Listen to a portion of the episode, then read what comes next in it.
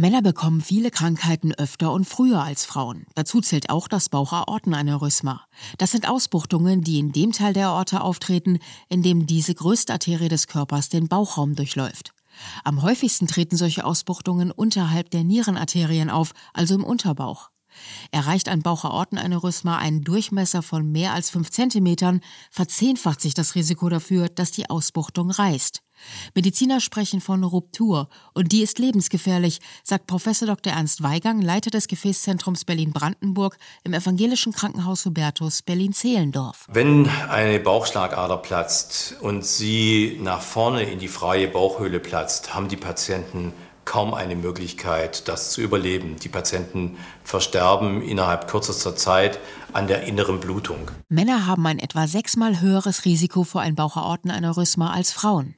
Vorsorge kann da Leben retten, vor allem weil die Verdickung einer Bauchschlagader meist keine spürbaren Symptome verursacht. Nur bei wenigen führt sie zu einem pulsierenden Gefühl im Bauchraum.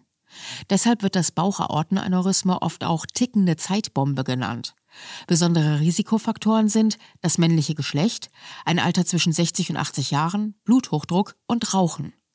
Die gute Nachricht, Aortenaussackungen entwickeln sich meist langsam und seit 2018 haben gesetzlich krankenversicherte Männer ab 65 Anspruch auf ein einmaliges Ultraschallscreening zur Früherkennung der Aneurysmen. Doch viele Männer scheuen die Untersuchung, denn wird etwas entdeckt, ist das natürlich erstmal ein Schock.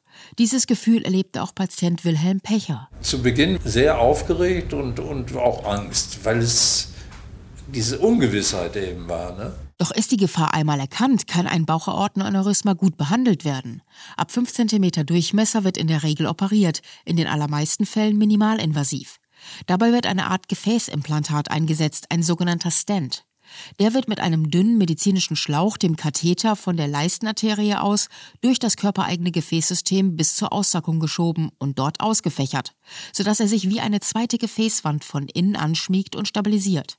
Je nach Lage des Aneurysmas können auch mehrere Stents nötig sein, wie bei Wilhelm Pecher. Der ist während des Eingriffs nur lokal betäubt. Nach rund zwei Stunden hat er die OP überstanden und Professor Ernst Weigang wie auch sein Patient Wilhelm Pecher sind zufrieden. Das Aneurysma, das wir vorher gesehen haben, ist jetzt komplett weg. Das ist jetzt komplett, die Hauptschlagader ist jetzt komplett geschient mit diesen drei Stent-Grafts, die ich da gemacht habe. Ich bin sehr zufrieden. Ich bin vorhin gefragt worden wegen der Schmerzen 1 bis 10. Ich habe nur die 2. Das ist also super, super, super. Ich bin selber überrascht. Bei Wilhelm Pecher ist das Risiko gebannt. Für viele Männer, die nichts von ihrem Bauchaortenaneurysma wissen, ist das Screening ab 65 eine große Chance, länger zu leben. RBB 24 Inforadio vom Rundfunk Berlin-Brandenburg.